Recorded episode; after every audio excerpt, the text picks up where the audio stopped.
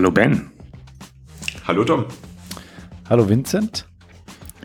Und hallo Swift. Und hallo ihr lieben netten Zuhörer, dass ihr nach fast einem Vierteljahr mal wieder einschaltet. Okay, also es tut uns erstmal an der Stelle, es tut uns leid, dass wir so lange mit der neuen Folge gewartet haben. Wir hatten relativ viel, was los war, bei uns dreien einzeln und gesamt und alles. Wir haben es nicht so richtig hinbekommen. Ähm, jetzt gibt es eine neue Folge. Es ist die, ich habe nachgezählt, 39. Folge mit der Nummer 33, weil wir ein paar Sonderfolgen hatten. Und ähm, genau, wie ihr schon gesehen habt, wahrscheinlich beim Einschalten, das Thema ist Proposals und andere News und wir starten mit den anderen News, die in dem Fall ähm, persönlicher Natur sind. Denn ich werde ähm, bei Apple eine Vollzeitstelle anfangen und ich freue mich da schon mega drauf, bin äh, sehr drauf gespannt. Das heißt allerdings auch, dass diese Folge die letzte Folge Hallo Swift für mich ist. Ähm, also erstmal genau. haben also und oh. genau. Ja. Wir haben eine vakante also Podcasting-Stelle. ja. Nein, also im Endeffekt, ich hatte ja das Praktikum schon gemacht, hatte da ja schon eine halbe, ein halbes Jahr pausiert.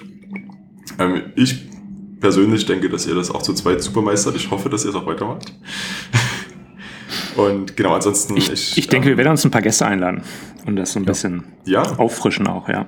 Ich habe schon mit ein paar, ja, Leuten, paar Leuten mal so vorgefühlt. Sehr gut, das ähm, freut mich. Ja. Genau, also ich werde ähm, in demselben Team anfangen, wo ich schon das Praktikum gemacht habe. Und ja, wie gesagt, ich freue mich da mega drauf.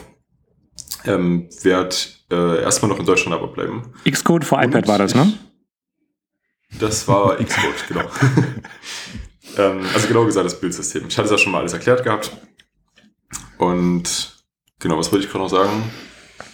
Genau, ich werde erstmal in Deutschland bleiben und ich packe auch mal in die Links unten ein paar Links zu meinen Social Media Kanälen. Da kann man ja irgendwie auch mal in Kontakt bleiben. Ich dachte, ähm, die musst du jetzt alle einfrieren. Was, nein, nein, also ich, ich rede von Twitter und Instagram und sowas. Genau, und du darfst jetzt nur noch, so aktiv ist. Du darfst jetzt nur über, über deine Katzen und über Kochen twittern. Ich mache sowieso nichts anderes. und nein, das stimmt auch nicht. Okay, genau, das wollte ich was gesagt haben. Ich wollte es gleich am Anfang sagen, weil das eben die schon genannte Auswirkung auf den Podcast hat, dass ich äh, nicht mehr dabei sein werde. Zumindest nicht als sprechender Teilnehmer, sondern als passiver Zuhörer. Du wirst dann immer mit deinen die Hände über den Kopf zusammenschlagen und so, oh mein Gott, was reden die für ein Quark. Klar, genau, du, du, du, du bleibst uns als Berater erhalten, oder? Absolut. Genau, ich möchte an der Stelle, ich finde es zwar total unnötig, aber irgendwie ist es ja scheinbar doch notwendig, nochmal gesagt haben, dass natürlich alles, was ich hier im Podcast gesagt habe und auch was ich diese Folge sagen werde, selbstverständlich meine persönliche Meinung ist. Und dass das absolut gar nichts äh, damit zu tun hat, wo ich gearbeitet habe oder arbeiten werde. Ja, ist ja eh klar. Aber das ist, äh, ja genau, sollte selbstverständlich sein, aber ich ja. dachte, explizit zu sagen, ist auch nicht verkehrt. Okay, dann lass hier Kopf über rein in die Themen. Genau, ich würde aber Genau, bei der Gelegenheit würden wir nochmal gerne jegliches von dir ähm, äh, hier aufgenommenes Bashing von Swift und weiteren Dingen nochmal kurz durchgehen. ja, man könnte mal jemand irgendwie was zusammenschneiden und einen kleinen Remix draus machen. Nein, zu viel dürfte es da nicht geben. Okay, wir haben die letzte Folge, das war ein Jahresabschluss, wir haben es gerade mal nachgeschaut und wir hatten da über ein paar coole Projekte geredet und so weiter und so fort. Wir hatten auch unsere Lieblingskonferenzen vorgestellt und ähm, genau, in dieser Folge kurzer Recap dazu. Die WWDC für dieses Jahr ist jetzt angekündigt. Wie schon länger vermutet, ist die vom 3. bis 7. Juni wieder in San Jose, wieder im Convention Center. Und genau, Link dazu ist in den äh, Links unten. Und außerdem wurde dazu Phil Schiller, also der VP of Marketing von Apple, ähm, bei ATP, also dem Accidental Tech Podcast, interviewt, was sehr spannend ist. Äh, packen wir auch mal mit unten die Links. Ja, Genau. Ähm, ja, da gab's, habt ihr da noch was zur WWDC zu sagen? Ja, da gab es auch so einen schönen Tweet, äh, der schrieb, er hat es ausgerechnet, er könnte entweder die, was war es, acht Tage über die WWDC im Marriott Hotel äh, übernachten. Ähm, das wäre dann so teuer wie sein vierjähriges Studium äh, gewesen. war das ein Deutscher? Nee, äh, das war ein, äh, ich glaube, ein Amerikaner. Ich weiß nicht genau. Oha, Hotel das, Mary muss aber teuer gewesen, teuer gewesen sein. Ich, ich kram mal das Zeugs raus. Ich kram mal den Tweet raus und dann packen wir hier rein. Der war das Marriott ist das, was direkt neben dem Convention Center ist, oder? Wartet. Ja, ja, genau. Das ist direkt, das ist, das ist sogar mit einer, quasi wie so mit einer Brücke verbunden. Also du musst noch nicht mal aus dem Gebäude rausgehen, um auf die WWDC zu kommen. Das ist ganz cool. Also für die, die halt ein das WWDC. Das ist doch das, wo die Altkonf unten drin waren, oder? Genau, genau. Für die, die äh, einen WWDC-Badge hatten, war das so ein fließender Übergang, der halt nur in eine Richtung geht. ähm, es ist wie so eine semipermeable Membran, wo halt äh, in eine Richtung geht WWDC und andere, in die andere Richtung geht nur WWDC. Aber das war ganz cool. Ja. Nee, aber die Preise sind verrückt. Aber an der Stelle würde ich gerne mal kurz darauf hinweisen, dass ich, glaube ich, trotzdem lieber ein Hotel als ein Airbnb nehmen würde. Denn Airbnbs können gecancelt werden. Das kostet zwar Geld für denjenigen, der es cancelt, aber das kann sich halt lohnen. Also es gibt halt Airbnbs, die halbwegs bezahlbar sind. Wenn die aber rausbekommen, dass da die WWDC ist und die wissen, dass sie auch das Fünffache verlangen können und es immer noch bezahlt wird, dann cancelt die auch ganz gerne mal schon äh, gemachte Bestellungen und dann wird es halt richtig teuer, wenn man dann nochmal woanders buchen möchte. Ja. Achso, die Person kommt aus Mumbai, India. Mhm. Okay, da weiß ich jetzt gerade nicht. Er schrieb, just, just, kostet, did the, just did the math. My four-year degree cost as much as four nights at the Marriott during WWDC would. Hat er dazu geschrieben, wie viel eine Nacht dort kostet? Nein, nein, aber er hat irgendwie einen Link zu den Hotelpreisen, glaube ich, irgendwie. Nee, ja. hat er nicht. Ja gut, ich glaube, da muss man aber auch echt mit in Betracht ziehen, dass das halt einfach Indien ist, was halt eine, also was einen ganz anderen Geldwert im Endeffekt hat. Also, ja, ja. unabhängig davon. Egal, aber Studium, es ist, aber ja, der Vergleich ist trotzdem interessant. Ja, genau. okay, plant denn jemand von euch zur WWDC hinzufliegen? Oder also ich habe mich gestern registriert. Konferenz. Du hast dich registriert. Cool. Ich habe immer noch keinen Arbeitgeber, der das bezahlen würde, deswegen nein. Und mein, mein Arbeitgeber, die haben äh, quasi permanent angemietete Apartments in einem Residence Inn, Married Residence Inn in Milpitas. Ähm, insofern würde ich mir da um Hotel erstmal keine Sorgen machen. Ja. Ah, ähm, das ist natürlich sehr praktisch. Ja. Da entfällt auch schon mal ein großer finanzieller Aspekt. Ja. Genau, ich meine, das haben die, das haben die sowieso. Ich meine, der, der zahlen müssen sie das so oder so, aber ähm, das stünde zur Verfügung und ähm, ja, also ich meine, letztes Jahr war ich in einem, in einem Motel gleich in der Nähe vom San Jose Convention Center. Äh, das war halt so, wie man es so wie man aus aus einem Film kennt. Ähm, wo dann im Film in der Regel immer irgendjemand, irgendjemand stirbt ähm, durch Kugelhagel durch die Motel, äh, dünnen Motelwände. Ähm, das war nicht, aber alles andere war schon sehr authentisch. Ähm, also die Wände waren dünn, aber es ist niemand durch, durchgeschossen worden. ja, genau. Also das, das war schon, es fühlte sich schon echt sehr amerikanisch an, ähm, wie man sich das so vorstellt. Ähm, aber also es war jetzt sagen, kein Zuckerstecken. Nee, ich, ich bin letztes Jahr ja von meiner Wohnung quasi aus hingefahren in Cupertino und das war auch kein Problem. Also ich denke, man muss nicht unbedingt was direkt in San Jose haben. Wenn es ein bisschen weiter drum herum ist, ist das auch nicht so das Problem. Ja. Okay.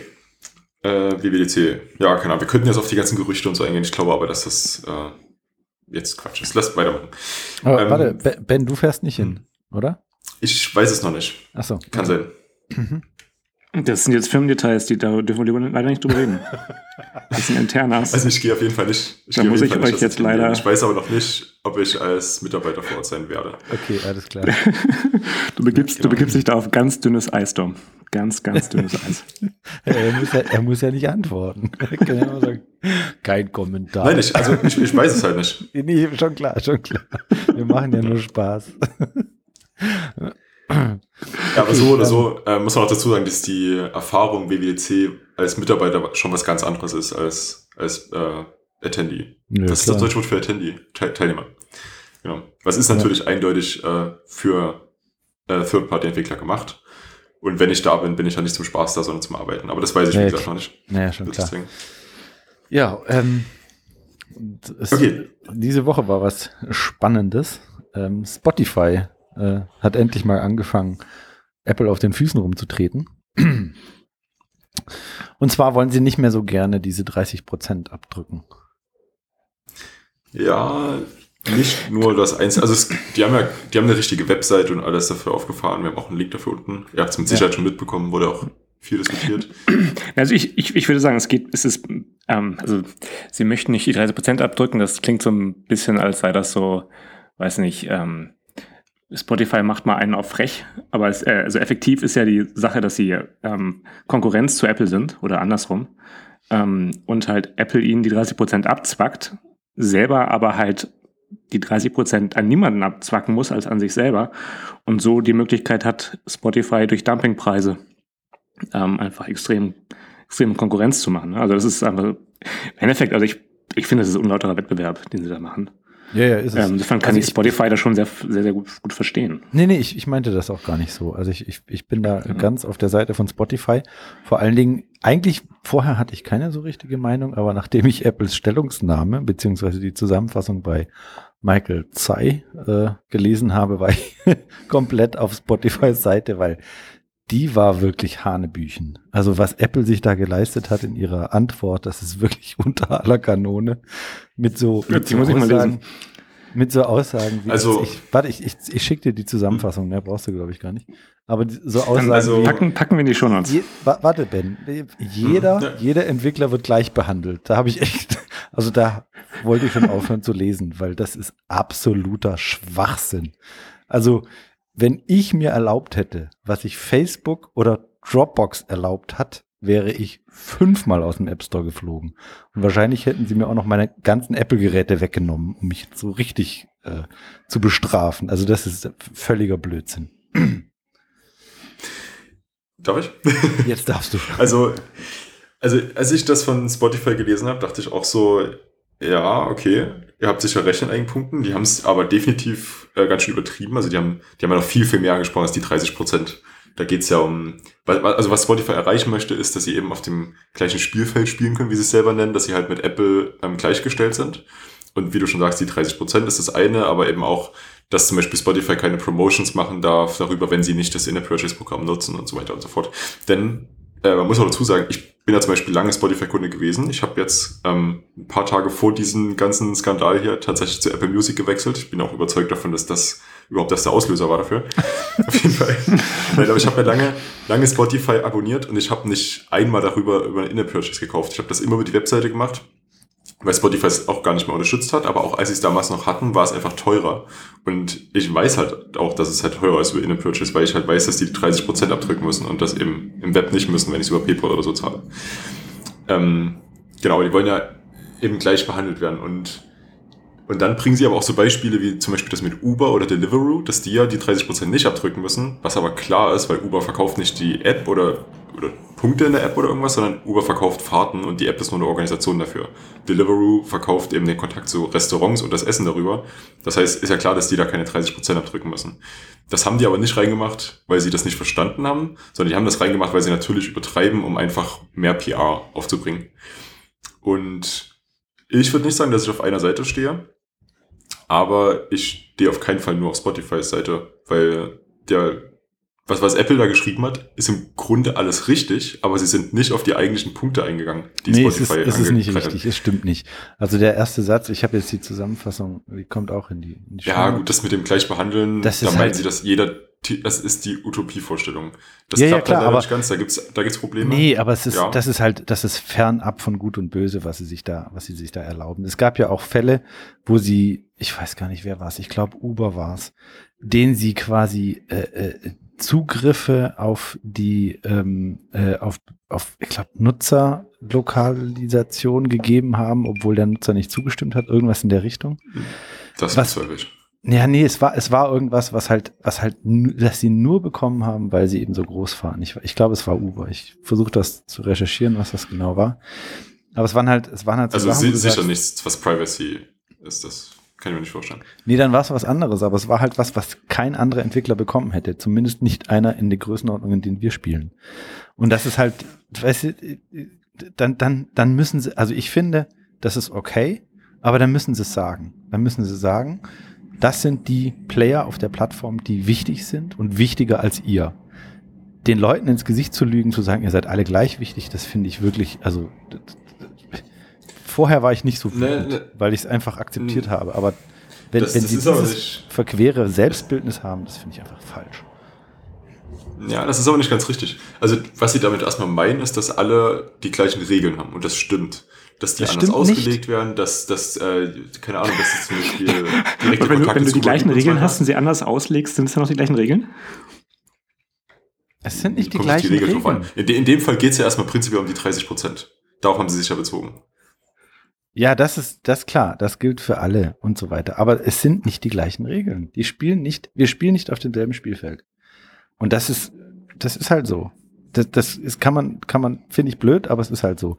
Aber ich finde, Apple sollte es zugeben und sollte sagen, ja, manche sind halt wichtiger als andere und Spotify ist unser Konkurrent, also fickt euch. Das machen sie natürlich nicht, weil äh, sie, sie Angst vor den Klagen haben, die dann kommen. Aber ich finde irgendwie, also ich fand die, die Antwort sehr unbefriedigend. Also das, das ist zum einen nicht der Fall, ähm, weil Konkurrenz ist immer gut. Es bringt überhaupt nichts, Spotify jetzt äh, absichtlich zu schaden oder so. Aber so oder so, der eigentliche Punkt, was ich sagen wollte, ist, Apple hat halt viele Sachen angesprochen. Zum Beispiel haben sie auch angesprochen, dass Spotify weniger an Künstler zahlt, was aber eigentlich überhaupt nichts mit der Thematik zu tun hat. Und sie sind nicht auf das eigentliche Problem eingegangen, dass sie nämlich in einer anderen äh, Liga spielen. Denn Spotify hat ja nicht gesagt, oh, Uber kriegt extra Rechte und wir nicht, sondern die haben gesagt, ihr gebt euch extra Rechte und wir bekommen die nicht. Mhm. Und das hat Apple aber absichtlich nicht gemacht, denke ich zumindest, weil äh, Spotify das nicht nur auf eine Webseite gehauen hat, sondern, das haben wir nämlich am Anfang gar nicht gesagt, auch vors, ähm, vor den EU-Gerichtshof geht und Apple dort anklagt. Und dementsprechend können sie zu diesen Anklagepunkten ja nichts öffentlich schreiben, weil das ja äh, Teil eines Gerichtsverfahrens ist. Mhm. Das ist meine Theorie, warum die jetzt nicht auf die Punkte eingegangen sind, weil das einfach ähm, Apple hat ja eher so, hey, Spotify, euch gäbe es gar nicht ohne uns und seid doch froh, dass ihr den App Store nutzen dürft Ja, und sowas. ja, und das, das ging in, in eine ganz andere Richtung eigentlich. Ja, das ist halt auch ein komisch selbst, komisches Selbstbildnis. Aber gut. Ja, für mich klang das sowas, was Steve Jobs geschrieben hätte, wenn er Ja. fünfmal ausgerastet wäre, zehn Leute gefeuert hätte, sich dann bei einem Spaziergang beruhigt hätte, zurückkommt und dann mit der PR-Abteilung Stichpunkte weitergibt, die das dann schön formuliert raushauen. So klingt Job- das für mich alles irgendwie. Jobs hätte wahrscheinlich erstmal gegen einen bestimmten Server getreten, damit Spotify mal für zwei Stunden nicht erreichbar ist oder so. Nein, das glaube ich nicht. Nein, nein, mach nur Spaß. Okay, ist ein interessantes Thema. Äh, Ich würde mal dann später noch einen Link dazu reinpacken von Rainy Ritchie. Der ist ein äh, YouTuber, der so einen, ja, nennen wir es mal Podcast, wo es in Videoform macht. Extrem cool, tägliche Videos. Und der hat auch zu der Thematik eins gemacht, was ich äh, sehr interessant finde und sehr empfehlenswert finde. Ja, also diesen Link, den, den ich hier noch gefunden habe, der fasst das irgendwie ganz viele Stimmen zusammen. Also ich finde, wenn man nicht viel Zeit hat, ist das ein super Überblick. Packen wir auch in die Shownotes. Das ist ja Ähm, generell bei dem, bei dem Zei Auch eine, links. Ja, das ist super. Dieser Pod, dieser Blog ist super. wenn man sich jetzt das ähm, Originale von Spotify nicht alles durchle durchlesen möchte, die haben auch ein Video gemacht, wo sie das meiste in, ich glaube, zwei Minuten zusammengefasst haben. Also das Ja, ja. Kann man sich auch mal anschauen. So, technische Themen? Yep. Yay. Okay, dann leg mal los. Ja, also ähm, es gab einen letzten, also seit der letzten Aufnahme ähm, hat sich das eine oder andere auch in Richtung äh, Swift Proposals getan. Ähm, und da wir schließlich auch ein Swift-Podcast sind, wie der Name sagt, ähm, haben wir uns gedacht, hey, ähm, greifen wir die doch vielleicht mal auf. Ähm, ähm, eins, äh, was mich selber zum Beispiel ähm, sehr konkret gefreut hat, war ähm, die, das Proposal, was auch angenommen wurde für Identity Key, Key Paths. Das heißt, dass du ähm, nun, ich meine, das ist sogar auch schon in Swift 5 drinne. Du kannst jetzt Mhm. ähm, backslash.self als Key Path benutzen. Und es ist, das ist halt quasi ein Key Path, der einfach nichts tut. Also die Identity-Funktion ist. Ähm, klingt jetzt super hilfreich. Ähm, ist es auch. ähm, und zwar ist das ähm, wunderbar hilfreich für wenn du, ähm, also für mich konkret, ähm, ich habe eine Implementation von Binärsuche und noch so ein paar andere ähm, äh, Algorithmen, ähm, irgendwie so Lower Bound, Upper Bound äh, und so weiter für, für Binärsuchen-Kram. Und ähm, ich wollte diese Funktion so implementieren, dass du ähm, quasi die Objective-C-Funktionalität, wo du sagen kannst, Value for Key Path, diese äh, Funktionalität, wo du halt quasi nach etwas suchen kannst, aber basierend auf einem gewissen Key auf diesen Objekten. Ähm, so wie wir ursprünglich die Keypass auch so kannten aus Objective-C. Und ähm, da wollte ich halt auch die neuen Swift Keypass für nutzen. Das hat dann aber zur Folge, dass ohne die Identität du dann diese API nur noch nutzen kannst, für wenn du auf einem Keypass suchst. Mhm. Du kannst also nicht mehr nach dem eigentlichen Objekten selbst, also wenn du nach einer, du hast ein Array von People, dann kannst du mit dem, wenn du eine Keypath API hast, nur noch nach irgendwie person.name suchen, aber nicht mehr nach Person, wenn du das vielleicht auch willst. Und indem du jetzt auch noch eine Identität hast, kannst du für diese Fälle einfach die Identität angeben und sagen mhm. backslash.self oder könntest dir sogar auch einfach als ähm, Default Argument für den Funktionsparameter angeben. Mhm. Ähm, okay. Sodass du also quasi dadurch dir optionale Keypass gebaut hast. Und so funktioniert, funktioniert jetzt meine Binärsuche wunderbar mit Keypass. Ähm, und ich sollte jetzt endlich mal Zeit irgendwie mehr ähm, suchen, um da mal einen Proposal Pitch draus zu machen.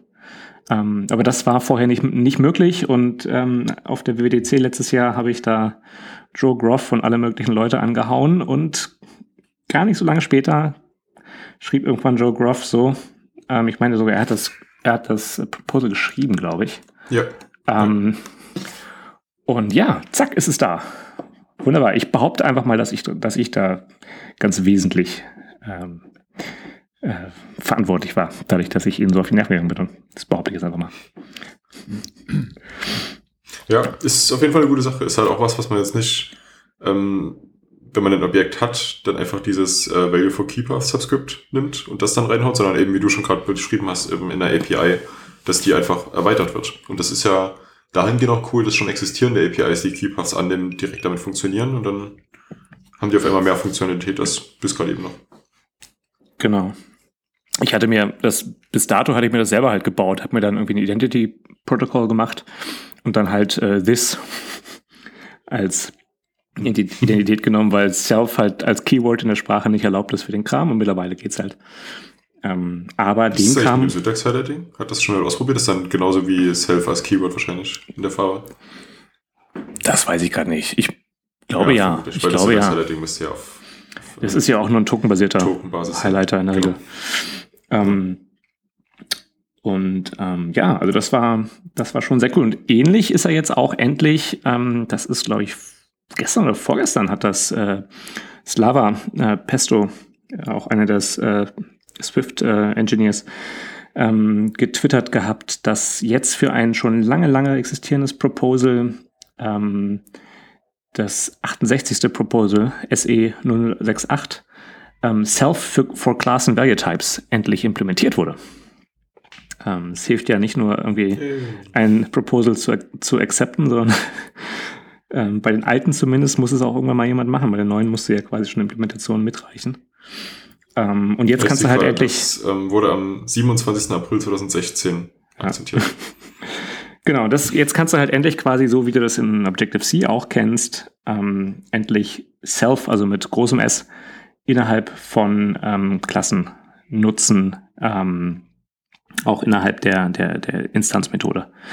Ähm, Warum, warte, ja. Äh, und also in Objective-C ist es so, dass du Self innerhalb der Klasse aber auch klein schreibst. nee, nee, nee. Ähm, das ist eher das Äquivalent zu Instance-Type in Objective-C.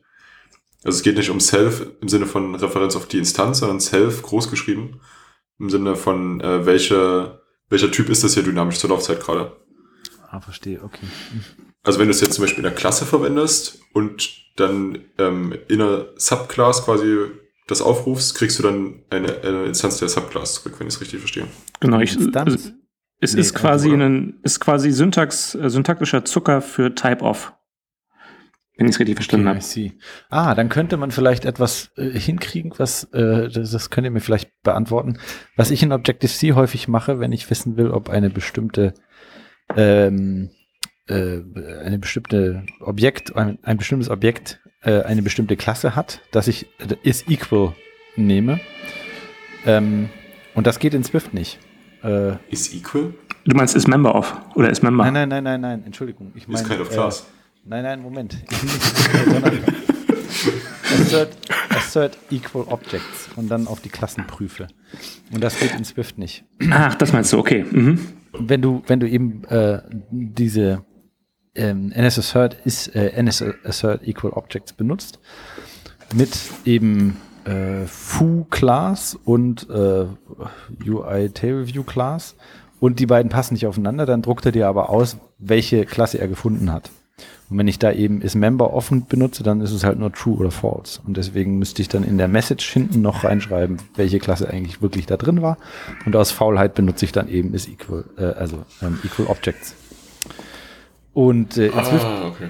in Swift habe ich das nicht hingekriegt. Ähm, auch mit Type-Off irgendwie, aber wahrscheinlich liegt es eher an meinen Swift-Fähigkeiten. Und ähm, ich würde jetzt quasi nochmal probieren, ob das jetzt vielleicht mit dem, mit dem Improvement funktioniert. Aber warum, also warum hast du nicht einfach ein Makro für geschrieben, was das eben printet?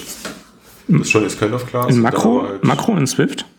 Nee, nee, ich Nee, benutze Objective-C. Objective-C. Ähm, auch auch auf, aus Faulheit. Müsste ich ja schreiben. Und dieses Equal Objects existiert schon. Und dann muss ich einfach, schreibe ich einfach die beiden Klassen rein. Fertig. Swift hättest du eine globale Funktion einfach definieren können, die das macht. Ja, stimmt. Aber ich, ich mag es, ich mag es, wenn, wenn das alles ein, in einem Guss ist. Und dann müsste ich mir für die anderen Asserts, Asserts auch eine, eine Funktion schreiben, damit das gleich aussieht. Ähm, Aber egal. Also ich ich habe das aber anders verstanden, das Proposal. Ja, Also, das ist ja- ist das, ja was nur- du jetzt gerade meinst, ist ja wirklich ein direkter Ersatz für Type-Off und dann Instanz rein.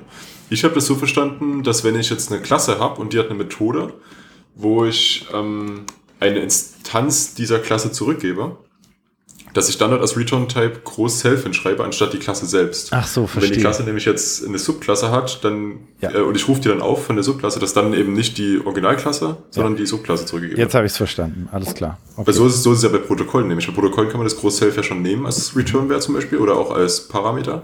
Mhm. Und dann wird das jeweils für die zu implementierende, für den zu implementierten Typ automatisch geändert. ja, dann bringt mir das tatsächlich in diesem Fall nichts. Also vielleicht habe ich es auch falsch verstanden, aber Nee, nee, also es klingt, klingt logisch. Äh, vor allen Dingen wäre es, also ist ja auch das, was, was du brauchst. Also das wirst du ja haben. Du wirst ja nicht jedes Mal das Ding überschreiben. Ja, also das, aber das andere ist ja auch nicht ganz verkehrt, weil was nämlich ein zweiter Teil des Proposals war, sehe ich gerade hier unten, ist dieses Replacing äh, Punkt Dynamic Type, was ja jetzt ersetzt wurde durch Type Off mit Punkt Groß Self. Und das haben sie, wenn ich es richtig sehe, eben nicht mit angenommen. Das heißt, dieser Teil ist gar nicht mit drin, sondern bloß expanding the existing support for self and work value types and in the bodies of classes. Okay. Ja, und dann ähm, gibt es dann eine weitere, weitere Sache, die lange, lange, lange hat auf sich warten lassen. Und das ist, ähm, ich weiß nicht, aus meiner Sicht war das äh, unausweichlich, aber Swift kriegt Result. Yay. Ich glaube, da hast du sogar schon drüber geredet, oder? Genau, das ist so mein Personal Pet Peeve gewesen. Ähm, und äh, gut, er wird das jetzt auch noch in gewisser Art und Weise bleiben, weil ich bin der Meinung, dass Result nur wirklich hilfreich ist in der Sprache. Also es, ich bin froh, dass es dazu, dazu kommt, aber so richtig hilfreich wird es erst, wenn es auch dann wirklich in die Sprache richtig integriert wird. Das heißt, dass du Result und Throws austauschbar nutzen kannst. Also jede Funktion, die ein Result ausgibt, kann auch gleichzeitig mit der Throws, also mit Try ausgeführt werden und, und umgekehrt. Dass ich irgendwie eine Funktion ähm, in ein Result umwandeln kann. Das Finde ich, das ist meine Meinung. Also nur dann kannst du das auch wirklich, äh, weil dann ansonsten erst- erstellst du eine Sprache, die zwei Formen von APIs hat. Und die dann immer nicht miteinander kompatibel ist. Das ist so ein bisschen wie, wie die, die D-Programmiersprache das Problem hatte, dass sie halt teilweise Garbage collected und teilweise nicht. Und dann hast du, ja, das ist eine, nette Idee. Also sagst du halt, okay, du kannst selektiv Garbage Collection machen, aber damit, damit entzweist du dir halt deine, deine Community und dann hast du plötzlich zwei Sprachen, die unter dem gleichen Namen agieren. Und ähm, das, naja, aber Result allein schon deshalb ist super hilfreich, weil so zum Beispiel, wenn du ähm, mit Core Bluetooth arbeitest, ähm, dann hast du da ähm, in Core Bluetooth oder auch irgendwie in, äh, in, in Funktionen wie Alamo Fire, wo du dann irgendwie einen, einen Optional Value und einen Optional Error zurückkriegst. Jetzt könnte man bei äh, Alamo Fire und Co. sagen, hey, dafür ist ja Async da. Ähm, stimmt auch, ähm, aber das ist halt Was auch ist? für. Also ich meine, ist, ist ja nicht da. Na naja, gut, wenn es dann kommt. Aber das war, das, war, das war ja immer die Argumentation gegen Result. Ähm, nein, nein, wir kriegen ja Async, äh, Await Async. Ähm, äh, Async Await kriegen wir. Dann, wir, Result machen wir nicht, weil wir kriegen ja, wir kriegen ja Async. Ähm, aber wenn du halt jetzt zum Beispiel bei Core Bluetooth Sachen hast, dass es gewisse Funktionen gibt, die du selber gar nicht triggerst, wie sollst du dann irgendwie, das, dann hilft dir Async nicht. Ja? Weil du kriegst halt einen Wert und der kann entweder etwas sein oder eben ein Fehler sein. Genauso wie du eine, entweder irgendwie ein Optional zurückgeben kriegen kannst. Ähm, und in dem Ko Kontext hilft dir halt Async nicht. Das heißt, es gibt trotzdem, trotz Async, gibt es immer noch Teile der APIs, die du halt gar nicht mit Async abbilden kannst, wo du es typenunsicher und unschön mit irgendwie zwei Optionals machen musst. Und ähm, für den Fall ist Result einfach wunderbar. Also immer kurz zur Erklärung, Typen unsicher deswegen, weil zwei Optionals halt vier mögliche Werte haben, aber genau. eigentlich gibt es ja nur zwei. Entweder es hat genau. geklappt oder nicht. Und, und, und genau, und zwei von diesen vieren sind halt einfach falsch. Also die sind halt einfach Fälle, die eigentlich nicht semantisch nicht vorkommen dürften. Ja. ja. Aber das Typsystem halt immer noch zulässt. Ähm, genau. genau, und jetzt ist Result in der Standard Library, beziehungsweise ab Swift 5, genau. Der davor ist übrigens ab Swift 5.1 erst drin, also das mit dem Self. Und ähm, die haben sich jetzt dafür entschieden, ich weiß, dass da auch diskutiert wurde, dass der Failure-Type, also der generische Typ, dass der von Error, also dass der dem äh, Protokoll Error ansprechen muss. Und der Enum-Case für ähm, es hat geklappt, ist eben Success. Und für es hat nicht geklappt, ist ja in einigen Implementierungen, glaube ich, Punkt Error, ist aber Punkt Failure geworden. Genau, und dann gab es noch die Diskussion, ich, ich kann mich jetzt gerade nicht mehr. Ähm, genau, gab es nämlich noch die, die große Diskussion, ob man äh, den Error-Type Type Erase macht oder nicht. Also ob du da quasi einen ähm, du hast ja die, bei, bei, kannst ja Protokolle nutzen als ähm, generischen Constraint oder halt sagen, okay, es ist ein dynamischer ähm, Protokoll, dynamische Protokollinstanz. Ähm, und äh, sie haben sich kurzzeitig waren sie hingeschwankt zu dynamisch und jetzt haben sie sich dafür entschieden, ähm, so wenn ich das richtig verstanden habe, dazu entschieden, es als ganz normal, wie man das so hat, generischen Constraint zu machen. Der Effekt davon ist, dass halt ähm, denn Result Type sich unterscheidet, wenn sich die Error Types unterscheiden. Während wenn es ein dynamisches äh, Protokoll wäre, dann kannst du da reinwerfen, was du Bock hast. Ähm, das ist immer der gleiche Typ, weil es halt immer äh, quasi Type Erased auf Error ist. Hat aber den Nachteil, dass du nicht mehr rausfinden kannst, welcher Error dann jetzt eigentlich möglich ist. Während bei einem konkreten Typen mit Constraint weißt du halt immer ganz genau, welcher Typ überhaupt möglich ist und welchen du handeln musst. Ähm, und da bin ich sehr Aber froh, dass sie das so gemacht haben, weil ohne das haben wir den gleichen Problem wie mit, mit dem Throws, was ich total bekloppt finde, dass ich nie weiß, welchen Fehler es eigentlich gibt. Nee, dann, dann habe ich ja, dann habe ich ja, also ja, könnte man, könnte man sagen, ja, aber aus meiner Sicht würde es dann ein wesentliches Problem von Throws eben gerade nicht lösen, dass ich manchmal halt wirklich ganz explizit sagen möchte, was die möglichen Fehler sind. Ja, ähm, auf jeden Fall wie oft ich in irgendwelche Third-Party-Libraries tief in den Code reingucken musste, um rauszufinden, was sind denn jetzt eigentlich wirklich die Errors, die ich irgendwie dann teilweise handeln will. Jetzt nicht so sehr irgendwie bei dem quasi Code, der das nutzt, aber wenn du das irgendwie weiter, wenn du irgendwie einen, einen, einen Level dazwischen implementieren willst, dann willst du dort vielleicht intelligent unterschiedliche Errors unterschiedlich handeln. Und das ist einfach in, in Swift super nervig. Und mit Result kannst du das wirklich ganz explizit machen. Ich will gerade, könnte man nicht mit einer Zeile diesen ähm, Type Erase Type auch nochmal definieren. Also einfach einen Type Alias, der quasi nur Success als generische Parameter hat, was dann eben das Swift.Result mit Swift.Error als Failure-Typen hat. Wahrscheinlich, da ja. könnte man sich das ja immer noch bauen. Oder du müsstest dir halt irgendwie so ein Any-Error machen. Im Zweifelsfall. Weil ich weiß es nicht, ich glaube nicht, dass du Protokolle, ich glaube nicht, dass du Protokolle als möglichen Typ übergeben kannst, als, also als Argument übergeben kannst für einen äh, generischen Parameter. Hm, bin mir gerade nicht sicher. Müsste man mal ausprobieren. Mach das mal. Könnt ihr schon mal aufs nächste rübergehen. Genau. Oder hast du noch was dazu zu sagen, Dom? Hast du schon mal Research irgendwo gehabt? Oder, ja, also oder denkst, oder ja. Wir, wir hatten ja letztes Mal schon drüber gesprochen, dass das durchaus sinnvoll, also dass ich das durchaus als sinnvoll erachte. Ich hätte es mir früher gewünscht, dann hätten wir nicht die ganzen 200 Implementierungen in all den verschiedenen Lips äh, uns äh, anschauen müssen. Ähm, und und und äh, ich, ich bin froh, dass sie es hinzugefügt haben, obwohl ja mit Async Await ihrer Meinung das alles nicht mehr gebraucht wird. Ähm, weil ich finde, Swift hat sich einfach gezeigt, dass das alles viel länger dauert, als man sich das immer vorgestellt hat. Gerade auch mit der ABI-Stabilität haben wir ja gesehen, das, das dauert halt einfach. Und wie die hier so äh, Spatz in der Hand statt Taube auf dem Dach, ist es halt irgendwie, keine Ahnung, viele Leute müssen mit der Sprache arbeiten und können jetzt nicht sagen, ja, hier mit Swift 7 oder 6 äh, habe ich endlich alles, was ich brauche, sondern es ist irgendwie cool, wenn dann, dann jetzt schon Sachen da sind, die man immer braucht. Deswegen finde ich es gut, dass es da ist. Ähm, was ihr da gerade alles mit Type Erased und so, das habe ich äh, ehrlich gesagt nicht so wirklich verstanden. Also Type Erased habe ich noch verstanden, aber dann hört es irgendwann aus, auf. Äh, Also aber ihr habt auf Der jeden Unterschied Fall ist, recht.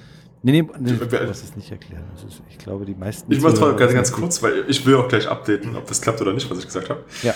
Also was wir meinen ist, ähm, implementiert wurde es jetzt mit zwei generischen Typen, Success und Failure, wobei Failure eben ein Error-Typ sein muss.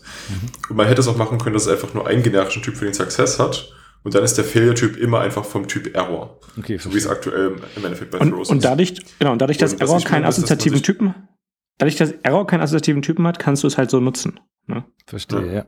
Mhm. Und was ich meinte, man könnte sich einfach einen Type-Alias machen, MyResult oder was auch immer, das eben wieder nur einen generischen Typen hat und den generischen Typen von Error fest auf Swift.error setzt. Und wie Vincent meint, das geht nicht. Denn der Fehler using error as a concrete type conforming to protocol error is not supported. Also man müsste dann Genau. schon einen Error-Typen angeben, der Error entspricht. Du bräuchtest einen Any-Error quasi, so wie Any-Generator oder wie auch immer. Ja. Ja, aber eigentlich ist das doch äh, gar nicht so schlecht. Es ist doch eigentlich genau das, was Swift sein möchte, oder? Also quasi äh, die, die Aufweichung des Typensystems sollte ja verhindert werden, weil ansonsten kriegst du ja wieder Kraut und Rüben rein. Ja, also ich finde es auch besser so, aber dadurch, dass eben Throws so implementiert ist, dass man dann den Typen nicht angibt, und da gab es ja auch einen Grund für, wahrscheinlich hat man sich Java angesehen und dachte, uh, oh Gott, nee, aber ähm, ist halt inkonsistent dem gegenüber. Aber da hat Vincent schon recht, es ist vielleicht auch einfach ein anderer Anwendungsfall für beides und dann macht es schon wieder Sinn, dass es eben nicht ganz konsistent ist zwischen den beiden. Also Result ist für mich die Lower-Level-Methode, die halt dann um einiges präziser ist. Und äh, Throws ist halt so High-Level für die eigentlichen, also quasi, für, ich würde so plakativ gesagt, Throws ist für App-Entwickler und Result ist für Systems Programming und, und, und, und Frameworks-Entwickler, weil du einfach andere Use Cases hast. Ja. Wie würdest du das denn machen? Du meinst ja vor uns, dass du gerne beides, ähm, äh, verdammt, ich habe so oft das mit deutschen Wörtern nicht einfallen, dass du das äh, beides gleichzeitig nutzen möchtest und quasi jetzt eine Throw-Methode aufrufen möchtest, die aber für dich auch Result zurückgeben kann. Würdest du dann an der Stelle so ein Any-Error erwarten oder? Ja, ja, geht wahrscheinlich gar nicht anders. Aber das Ja. gleiche heißt halt gleichermaßen, genau, du müsstest also jeden Error im Endeffekt, äh, je- jeden Result müsstest du, ähm, wenn du ihn dann irgendwie via äh, Throws nutzt, quasi erstmal intern zu einem Any Error umwandeln und äh, gleichermaßen auch umgekehrt würden die halt immer zu einem Result mit Any Error ähm, äh, gewandelt werden, ja. Also für mich ist halt, äh, genauso macht es halt, also äh, dieses auf zwei Methoden nutzbar sein, so funktioniert es halt in Rust zum Beispiel. Also ähm, die ähm, es gibt keine, es gibt keine, keine, keine Throws in so einem Kram, aber es gibt halt auch so eine, so eine die, es, ähm, es gibt den, den, den, den Fragezeichen-Operator, den du hinten dran setzt. Ähm, und also quasi ein bisschen wie der, wie der äh, das Ausrufezeichen in Swift, ähm, was so ein Optional unwrapped, hast du das gleiche mit ähm, Fragezeichen. Und was der halt macht, ist, dass er versucht, das Optional oder den Result zu unwrappen. Und wenn es fehlschlägt, dann macht er einen Return Error aus der Also Funktion an- oder aus dem Scope. heißt in dem, in dem Sinne auf den Value zuzugreifen, oder? Genau, also wie, ein- wie, wie ein Guardlet quasi. Okay. Also diese, diese, diese Question Mark Operator ist wie ein ist, ist vergleichbar, vergleichbar mit Guardlet Throw, genau. Nur, dass er halt in, in Rust halt Guard-led Return Error macht ähm, und damit halt den Error an, den, an die Calling-Methode weiter, weitergereicht. Mhm. Ähm, und äh, gleichermaßen ist Async Await in Rust. Es wird gerade noch umgesetzt und äh, sie sind irgendwie großes Bike-Shedding, was die Syntax angeht und so weiter, aber so die implementiert haben sie das schon sehr weit. Ähm, das wird auch so implementiert sein, dass das auf Futures basiert. Das also in Wirklichkeit intern sind das alles Futures und Futures haben halt noch zusätzlich, wenn du das nutzen willst, die Async Await Syntax. Also als, mhm. als, als Sugar quasi. Und genauso würde ich mir das in Swift auch wünschen, aber da bin ich relativ alleine, scheinbar. Ähm, ist ja, okay. Finde ich finde okay. auch so. Gut. Ähm. Also, wir hatten das Thema ja auch schon mal in, anderen, in einer anderen Folge, aber so ist es ja auch in anderen Sprachen. Also, keine Ahnung, C-Sharp zum Beispiel. Die haben das ja auch so, dass das, ähm, ja. ich weiß gar nicht, das bei den Future oder Promise oder wie die es genannt haben, aber das ist im Endeffekt auch auf diesem Future-Konzept und man kann es aber auch mit Async. Nee, nee, bei denen hieß das einfach nur Task, glaube ich. Wie auch Task, immer. genau, genau. Ja. Egal, aber die haben das, die haben das auf jeden Fall von der Idee her genauso, dass du halt so einen Typen hast, der eben so Future-mäßig was im Hintergrund macht und dann irgendwann wiederkommt. Und das kann aber genauso über Async aufgerufen werden. Und das ist ja das gleiche Prinzip, was du meinst mit Throw und Error. Bloß halt genau, Future genau. und Async. Genau. Ja, die, also ähm, die Implementation von C-Sharp und Rust zum Beispiel ist auch relativ ähnlich. Also die ähm, C-Sharp hat das Ganze ja damit äh, pioniert quasi, ähm, diese Async-Programmierung. Äh, ähm, und die, was, was bei einer Async-Funktion passiert, ist, dass sie halt in Wirklichkeit eine Coroutine ähm, bauen und zurückgeben. Und ja. ähm, du also quasi diese, diese Coroutine selber wiederum ist als, als State-Maschine äh, State Machine umgesetzt. Und es ist echt, ist abgefahren. Die brauchen dadurch keinen, müssen keinen Stack kopieren. Es ist echt super effizient. Ähm, ist das nicht bei JavaScript sogar auch so? Super effizient? Glaube ich nicht. Nee, super effizient nicht, aber das ist auch als Coroutine implementiert ist. Das kann gut sein, ja. Das ist, ein, ist eine häufige Sache. Ich meine, so, genauso wird es auch, ähm, ah, da habe ich einen spontanen Pick. Ähm, genauso wird es auch, sehr, sehr ähnlich wird es in Swift auch umgesetzt werden. Eine kleine, feine äh, Unterschiede im Detail, aber es wird auch Coroutinen-basiert sein. Ähm, da gibt es einen sehr, sehr coolen Vortrag ähm, auf der LL, dem LLVM-Konferenz ähm, jetzt vor ein paar Monaten von, ach, einer der Swift-Leute mit Pferdeschwanz. Vergessen, wie er hieß. Ähm, dim, dim, dim, dim, wie heißt er? Äh, ähm, McCall, John, Mac, John McCall heißt er, glaube ich. Ähm, ähm, du kannst ja aber einen Link mit unten reinhauen. Ist ja sicher eine Aufzeichnung, wenn du davon sprichst. Und, und genau, da ihr gerade JavaScript angesprochen habt, müssen wir auf jeden Fall auch diesen Watt-Vortrag von Gary Bernard reinpacken. Unbedingt. So, genau, den Call habe ich, den, den, den, den Talk habe ich gerade mal in die Show Notes gepackt. Ähm, der ist wunderbar. Okay. Ähm, dann würde ich sagen, gehen wir mal weiter. Wir haben ja noch Wer hatten wir denn jetzt? Wir hatten Research, wir hatten Self, wir hatten Identity Path, dann haben wir jetzt noch zwei übrig. Beziehungsweise eins ist ein richtiges Proposal, das andere ist noch eine Diskussion, oder? Genau. Genau, ja, also ähm, ähm, die, genau, mach, mach du doch mal vielleicht das mit dem Codable, ähm, denn da bin ich nicht so ganz so tief drin, was die Details da angeht. ich gebe es an Dom weiter. Äh, nein. nein, also bin ich ehrlich gesagt auch nicht mehr drin. Wir hatten es jetzt mit reingenommen. Ähm, ich habe es bisher aber auch nur kurz überflogen gehabt. Also ich kenne Codable, aber zu dem Ding kann ich nichts sagen. Ja, also ich, ich, ich weiß nur, dass Codable schon die ein oder anderen Probleme hat intern. Ähm, also ich habe selber an einem ähm, XML-Coder gearbeitet. Ähm, ist aktuell ein bisschen auf Eis, aber ähm, man merkt schon, dass das Codable extrem auf JSON ähm, auf, also gebaut ist und vorgesehen ist. Und ich hätte mir gewünscht, dass sie mal irgendwie nochmal irgendwie eine zweite Implementation machen, bevor sie den, das, den Kram stabilisieren.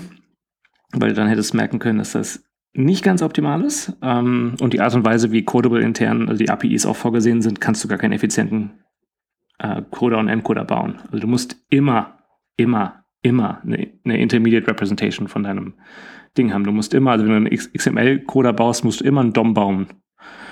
Ähm, wenn du irgendwie äh, JSON äh, ähm, dekodierst, musst du immer einen Objektbaum, also quasi wie irgendwie Swifty JSON oder sowas auch das machen. Das musst du immer bauen. Aber in vielen Fällen willst du das vielleicht on the fly machen. Einfach nur das Ding aus dem Stream rauslesen und nichts Großartiges bauen. Ähm, das geht leider alles mit, mit Codable nicht. Ähm, also da ist eine Menge, Menge, Menge Optimierungspotenzial noch da. Leider halt sind viele Sachen quasi blockiert, dadurch, dass das, der Kram halt eine Breaking Change wäre. Ähm, und hm. Also es ist also momentan so, dass man immer so einen ähm, also Parsing erstmal macht und dann ein Mapping. Oder genau, du, genau, du baust quasi immer erst. Äh, JSON Civilization noch genutzt? Du baust immer erstmal einen DOM quasi. Hallo Dom. Hi, hey, hi. da fängt dann an, Podcast zu machen.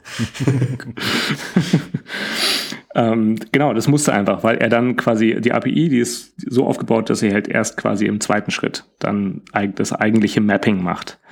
Ähm, und was er äh, JSON-Coding in dem kon konkreten Fall macht, ist halt wirklich nur Mapping, weil sie äh, NS-JSON Serialization als Parser nutzen. Aktuell noch. Ja. Das soll irgendwann ersetzt werden, aber ähm, äh, ja, und auch sonst gibt es so ein paar, also erstmal ist die, der Source Code selber ist, also ich weiß nicht, ich, ich finde es grausam, wenn du irgendwie an einem Swift-Channel Library arbeiten musst und sie sich einfach alles in eine Datei packen. Also du hast dann irgendwie, weiß nicht, ich glaube, das waren 3000 Zeilen Code in einer Datei und denkst du so, ernst? Haben wir nicht irgendwie, also wir können doch zwei Dateien draus machen. Das muss doch möglich sein. Aber ähm, nein, nein, also mehr Lines of Code ist mehr besser. das schneller vor allem. Es wären die gleichen Lines of Code, aber halt auf zwei Dateien statt einer oder vielleicht auch drei oder vier. Ja, okay. Also ich habe mehr Dateien mit gleicher Anzahl of Code ist auch besser. Ja, ja also man muss ich, mehr linken. Ich habe ich habe die vergleichbare Implementation davon bei mir. Ähm, ich müsste mal gucken, wie viel wie viel das sind. Ähm, XML, Moment. XML. Ich habe. Ich glaube, solange du raussuchst, ich hätte einen Spruch von Bill Gates weitergelesen, wo er meinte, ähm, Code anhand von der Lines of Code zu messen, ist wie Flugzeugbauen anhand vom Gewicht zu messen. ich habe 45 Swift-Dateien. Ähm, ich meine, XML ist um, einiger, um einiges komplexer als ähm, als JSON. Insofern ist es nicht ganz messbar, aber ähm, die sind schön klein, die Dateien, und du hast genau das, was auf dem Kontext äh, in deiner Datei gehört und mehr nicht. Weil einfach allein schon dieses JSON-Coding ähm, oder äh, äh, Swift-Encoding und Coding-Code zu lesen, das ist, ist, ist es so ermüdend, weil du diesen riesen Haufen hast, wo du dich durcharbeiten musst. Ähm, und du dir auch nicht mehr, also wenn du irgendwo hin musst, dann kannst du nicht sagen, okay, in der Datei ist ganz easy, weil ich kenne den Namen, sondern du musst immer schon, okay, in diesen 3000 Zeilen Code, wo war die Stelle jetzt, wo ich hin wollte? das ist unglaublich mühsam. Ähm, ja. Ja, und dann gibt es so ein paar Sachen. Es gibt so einen Bug, der drin ist. Ähm, der ist wieder zwei, drei Jahren nicht gefixt. Ähm, wo die Keypaths intern kaputt, die Coding Paths intern kaputt sind bei dem Decoder, glaube ich. Ähm, hat sich scheinbar noch fast niemand irgendwie groß dran gestoßen. Ähm, aber der ist aus meiner Sicht ist der nicht schön fixbar. Ähm, weil die API geändert werden müsste, um das ähm, fixbar zu machen. Hm. nicht ganz so schön. Wahrscheinlich hat Speaking of, wir haben jetzt äh, relativ viel geredet, dass ähm, Codable Improvements notwendig hat, aber was genau schlägt er denn hier eigentlich vor? Genau hm. das, was wir gerade besprochen haben? Oder also ich muss sagen, ich, ich bin da leider nicht wirklich drin. Vielleicht hätte das nicht reinnehmen sollen. Aber es war trotzdem interessant, darüber zu reden. Ja, so, so genau. Also es, ist, es ging, geht teilweise geht's um, um, um eben Codesynthese. Ähm, und dann ähm, geht es um die, also intern zum Beispiel wird extrem viel ähm, äh, dynamischer äh, Typen-Lookup gemacht. Ähm, und da, das wollen sie, da überlegen sie auch, wie man das besser lösen kann mit Higher keine Types und so weiter und so fort. Ähm, aber die haben wir halt in Swift auch nicht. Ähm, aber so genau, wie gesagt, so, so, tief bin ich jetzt hier nicht drin. Ähm, wo ich ähm, weitaus tiefer drin bin, ist das, das letzte Proposal, was wir ansprechen wollten, über äh, Custom Attributes. Also es ist noch kein Proposal, es ist bisher nur ein Pitch.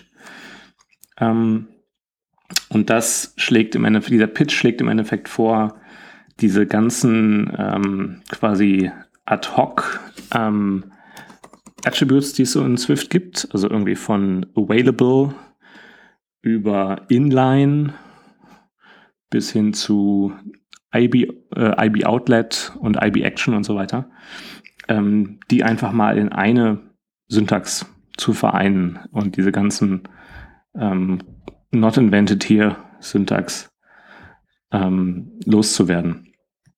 Ähm, und ja, also das fände ich super, weil das würde, wenn wir das erstmal haben, dann haben wir auch noch weitere Incentives, um zu sagen, hey, ähm, wie wär's denn, wie wär's denn mit Makros und vor allem so mit prozeduralen Makros? Da kannst du dann so geile Code Generation mitbauen.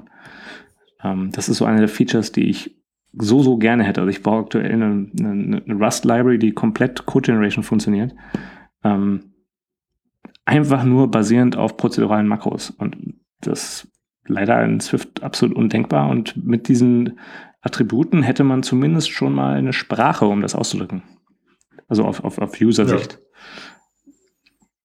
Ja. ich denke und, auch, dass das nicht ganz, ganz unwichtig ist. Und man könnte es auch für Codable verwenden, oder nicht? Also die Coding Keys. Genau, genau. Du könntest ganz viele Sachen machen. Und du könntest, aus meiner Sicht, könntest du auch, äh, zum Beispiel ich, ähm, ich, es ist cool, dass du Hashable nicht implementieren musst und es ist cool, dass du Equatable nicht implementieren musst und so weiter, dass es für dich ähm, äh, derived wird. Aber ich fände das viel, viel cooler, wenn du sagen würdest, äh, derive, hashable, derive, equatable, dass du das explizit sagst, okay, das Ding möchte ich generiert haben. Ansonsten, ansonsten muss ich es explizit selber machen. Das könntest du auch mit diesen, diesen Attributen halt genauso machen. Das ist einfach ein Derive-Attribut. Ich würde sagen, irgendwie ähm, generiere das, aber ignoriere bitte diese Property. Was Zum Beispiel, man es aktuell genau. macht, muss man es halt komplett selber implementieren. Genau. Und auch so, es gibt ja mit, mit Sorcery und so weiter so viele Sachen, wo dann Leute irgendwelche ähm, quasi so DL DSLs ähm, in die äh, Swift-Sprache reingehackt haben, wo sie irgendwelche Sachen dann in Kommentaren angeben. Ähm, ja, das mag gehen, aber Nee, ist keine gute Idee, finde ich. Dafür gibt es Attribute. Mhm. Und wenn es dann Attribute gäbe, dann wäre das eine super Lösung. Ja. ja.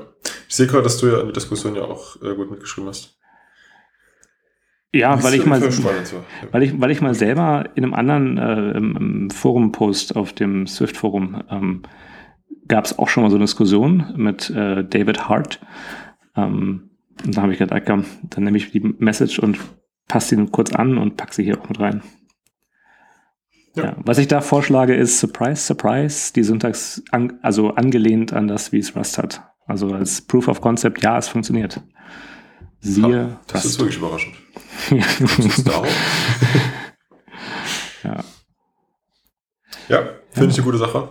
Und Rust ist ja auch nicht die einzige Sprache, die sowas hat, weil gerade diese, ähm, zum Beispiel für Coding Keys ist ja in Java glaube ich, auch so, habe ich mal irgendwo gesehen. Und, nee, doch, klar, schon in Android gesehen. Und, äh, keine Ahnung, Go hat sowas in der Richtung ja auch mit diesen komischen Backtake-Dingern da, was auch so ein bisschen in die Richtung geht, zumindest, dass man attributähnliche Sachen angeben kann. Aber, genau, wäre eigentlich ganz cool, sowas mal nochmal richtig zu durchdenken. Weil vielleicht ist ja das, was Rust macht, zwar für Rust cool, aber vielleicht kann man es für Swift ja irgendwie noch besser anpassen oder keine Ahnung. Ist auf jeden Fall eine, eine gute Sache, denke ich. Ja. Okay. Jo. Dann können wir zu den Picks kommen. Genau. Dann fang doch du mal an, Ben. Du hast, du hast hier gleich eine ganze Phalanx von Picks aufgelistet. Ja, ich habe, äh, sind drei kleine, sage ich mal, also zumindest drei, wo ich jetzt nicht viel zu sagen werde. Ähm, das erste ist Unshaky. Das ist ein toller kleiner Hack, für MacBooks mit nicht ganz so gut funktionierender Tastatur. Ich bin äh, mit meinem 2018er MacBook Pro leider auch betroffen. Bei mir ist die Leertaste, die ab und zu mal doppelt funktioniert. Und ich konnte sie einfach nicht fixen lassen, hat einfach keine Zeit, weil ich meine Masterarbeit gerade schreibe und auf das Ding komplett angewiesen bin.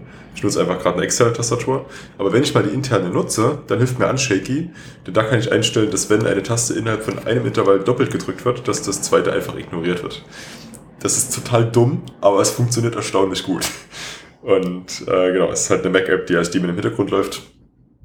Und genau, das hilft mir ganz gut. Aber wie gesagt, die eigentliche Lösung ist natürlich, das mal fixen zu lassen. Werde ich dann machen, wenn ich mit der Masterarbeit durch bin. Und die anderen beiden Picks sind ähm, zwei Apple Repos, nichts Neues, aber das sind eben die beiden Open Source Projekte, die mit aus dem Team kommen, wo ich arbeiten werde. Und da wollte ich einfach nochmal die Links mit reinpacken. Das einmal LL-Bild, also das Low-Level-Bildsystem, was äh, unter anderem das Xcode-Bildsystem mit, äh, ja, die Foundation äh, darstellt. Und zum anderen eben auch vom Swift Package Manager das Bauen mit dem Package Manager selber äh, ermöglicht. Und der Package Manager selber ist dann das zweite Projekt. Ja, Shoutout, zu, Shoutout an Kilian bei der Gelegenheit. Genau, der momentan ähm, ja an Swift PM arbeitet. Sein Praktikum ist übrigens Ende März zu Ende. Also geht's für ihn wahrscheinlich dann bald bei Akronymisierbar weiter. Und ich werde ihn leider nicht mehr sehen. Ich werde, äh, wenn es bei mir losgeht, nochmal rüberfliegen und wir verpassen uns genau um einen Tag. Das ist sehr, sehr ja, schade.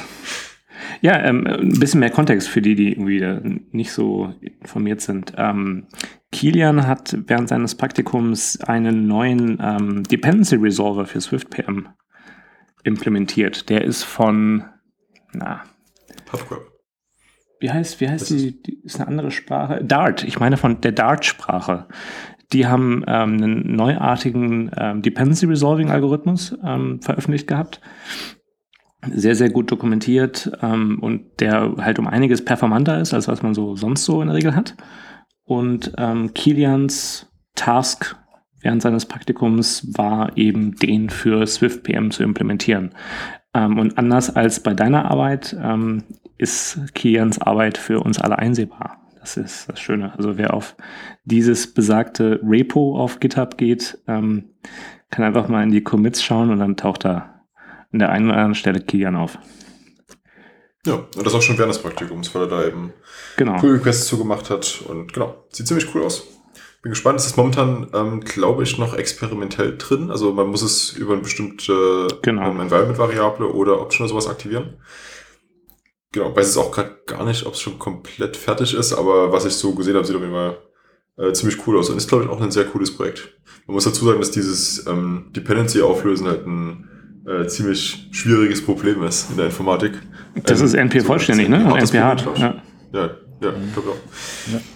Und genau dementsprechend ist das natürlich äh, wunderbar, wenn man das schneller hinbekommt. Ja. Genau. Das sind eben so die Open Source Projekte. Dann, wer macht er? Mach mal du weiter dann. Ich, ich mach, okay. ähm, ich bin gerade dabei, umzusteigen von äh, OnePassword auf Pass. Pass ist ein Unix Command Line Tool.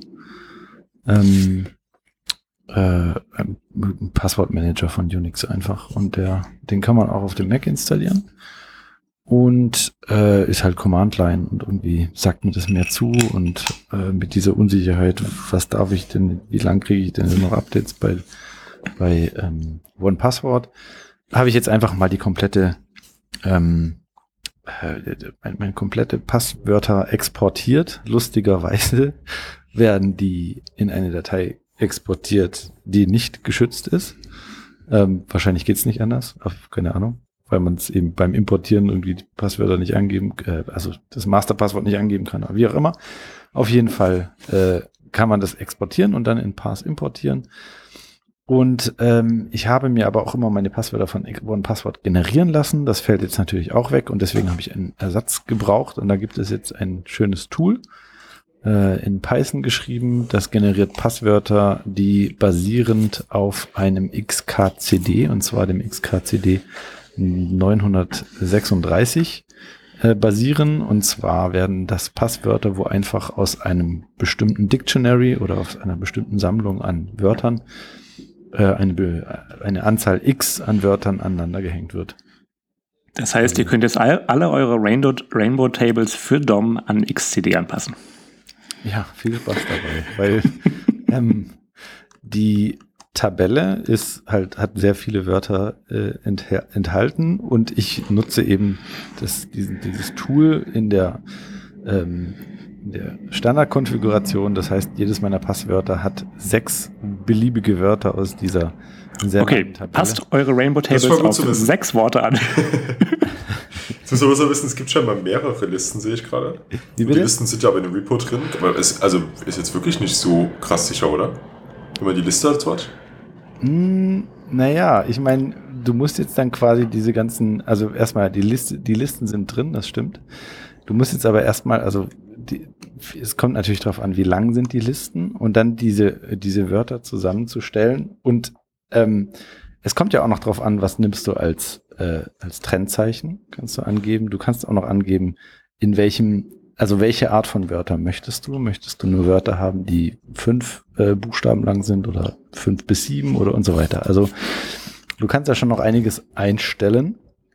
Nichtsdestotrotz, ähm, äh, äh, also es ist, es ist natürlich sicher, naja, was ist ein sicheres Passwort? Ne? Also am besten. Ja, also ich, meine, theoretisch sagt man ja, die Anzahl der Zeichen ist wichtig. Dementsprechend ist natürlich viele Wörter zu verwenden immer noch sicherer, wenn die halt länger ist. Das ist ja auch der, die Aussage des XKCD, wenn ich mich richtig erinnere. Mhm. Aber ich habe jetzt zum Beispiel ähm, mal die deutsche Datei aufgemacht. Also wie gesagt, die sind einfach in dem Repo mit drin. Das ist eine Textdatei, wo einfach nur Haufen Wörter drin sind. Und in dem deutschen Dictionary sind 9716 Wörter drin. Das ist halt gar nichts. Also das hat man halt mit einem Computer in ein paar Sekunden durchprobiert. Gerade wenn man jetzt, wenn man natürlich weiß, äh, dass du jetzt genau sechs Wörter verwendest und wenn man das genaue Rezept quasi weiß, was du verwendet hast, dann ist es Ja. halt super, super schnell durchprobiert. Und vor allem, du baust dir einmal ein Rainbow Table für diese Worte, ne? Und dann benutzt du das für alle Passwörter von nicht dem, mal, du- dem Prinzip. Mu- Musst du ja nicht mal bauen.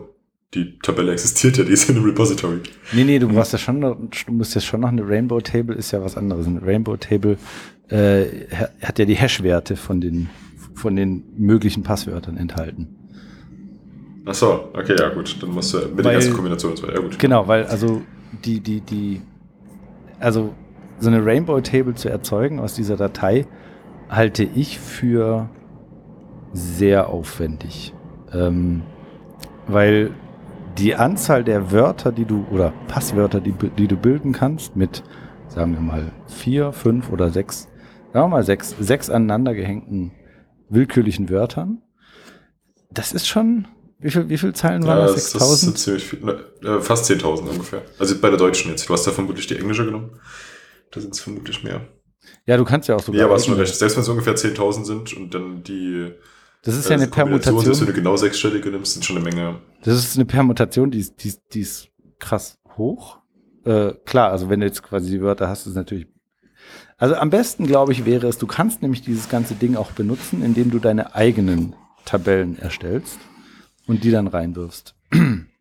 Und äh, also die norwegische Liste zum Beispiel hat übrigens auch 137.000 Wörter. Also die deutsche scheint einfach nur besonders kurz zu sein. Ja, das ist halt irgendwie, keine Ahnung. Ich glaube, du kannst sogar kombinieren, aber das weiß ich noch nicht, habe ich noch nicht genau reingeguckt. Egal. Auf jeden Fall, das Tool ist sehr lustig, ähm, weil du dann eben das, was ich meine, One Password hat das auch gemacht. Da konntest du auch sagen, ich möchte gerne ein Passwort haben, was ähm, Ja. sechs. Das ist die Readable-Option, glaube ich. Ähm, jein, es gibt da mehrere Readable-Optionen. Es gibt ja auch bei, bei Apple so Passwörter, wo du sagst, die sind readable, aber da gibt's so verschiedene, verschiedene Sachen. Also ich weiß jetzt nicht genau, wie es bei OnePassword hieß, aber es war so ein, so ein Ding zum Anklicken. Und dann könntest, konntest du auch sagen, wie viele Wörter es sein sollen, welches Trennzeichen und ob auch Groß- und Kleinschreibung und sowas. Ja, das Trends ist noch wichtig.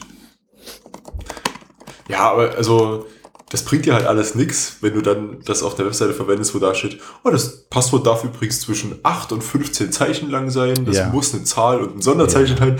Ah, Diese, da- das hatte ich neulich. Neulich musste ich mir äh, wie, wie so das ständig, das ist super nett. Ja, also ich hatte neulich bei, bei ich, ich musste mich, glaube ich, bei Office äh, anmelden, weil neue. Ja, das sind E-Mail-Adresse- 15 Zeichen. Alter, 15 Zeichen, das gibt's doch gar nicht. Aber das, das ist ja zum Glück nur bei Sachen wie Office, wo es egal ist. Klar, Banken, keine Ahnung, die Sparkasse, wo ich damals war, die hatten, glaube ich, genau vier Zeichen oder so. Denke, ja, ey, ja, genau. warum schützen wir es überhaupt? Was, was soll das überhaupt?